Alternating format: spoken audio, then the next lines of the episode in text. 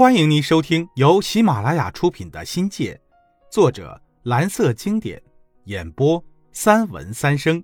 欢迎订阅。第一章新地，第二节新货。多年后啊，我参加工作，居住在了城市。每当看着沿街叫卖的玉米棒子，就想起了那满坡的玉米地，但想不起是什么理由，一直没能吃到老玉米。大多数时候是觉得太熟悉了吧。在我从少年到青年的成长中，玉米、红薯作为辅助粮，给我们留下了太多的记忆。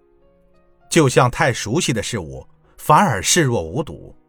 每次都是闻着熟悉的香气，因为那些想不起的理由错过了，居然就这样的错过了要用年来计算的一段时间。终于有一天啊。无论如何也想找回学生时代的感觉，于是递上五块钱，自信而又干脆地叫着要买玉米。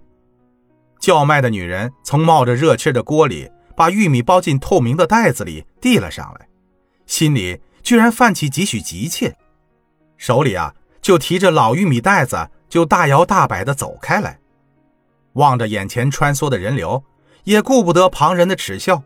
双手捧着玉米送到嘴边，一小排一小排的米粒儿慢慢的啃到嘴里，轻轻的咬碎了，慢慢咽下去。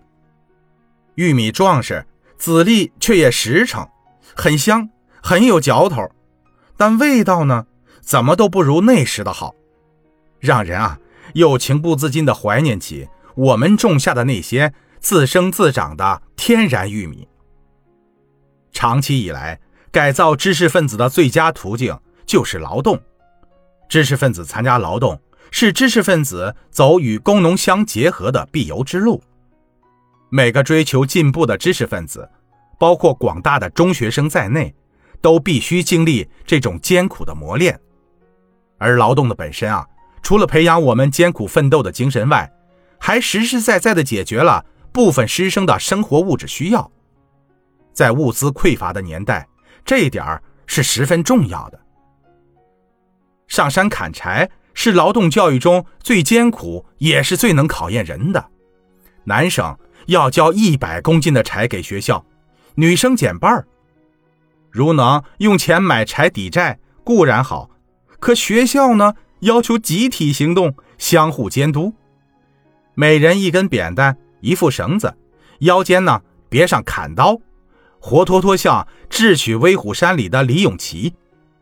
由于路途很远，个人还得自备午饭，长长的一溜人马浩浩荡荡地路过大街，惹得群众中的老少爷们问：“是不是去打劫？可不可以顺便烧上他们？”那个年代呀，家家烧柴做饭，父亲有柴的地方早被村民砍光了，我们得走很远的地方才能有柴。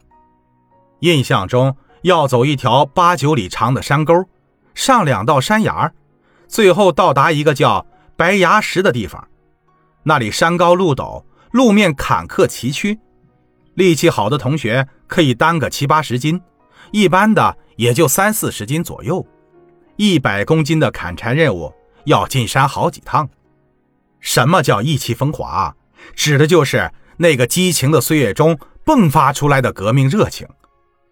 那时的人淳朴厚道，精神特足。砍柴这天，天刚刚亮，几个人就相约进山了，是想趁太阳不大、天不热的时候担柴出山。要不是人很煎熬的，可沉重的担子压在肩上，就如同扛了两座大山，累得人直不起腰，咬着牙也得往家赶。人累呀，人越累就越想歇，越歇。也就越累，时常是懒得不想动弹了。有些同学早上七点钟出发，要到晚上八点才能回家，而两个肩膀不用说，一定是磨出血泡了。为什么要这么辛苦，拼命的去砍这么多柴呢？现在想来，可能是为了勤工俭学吧。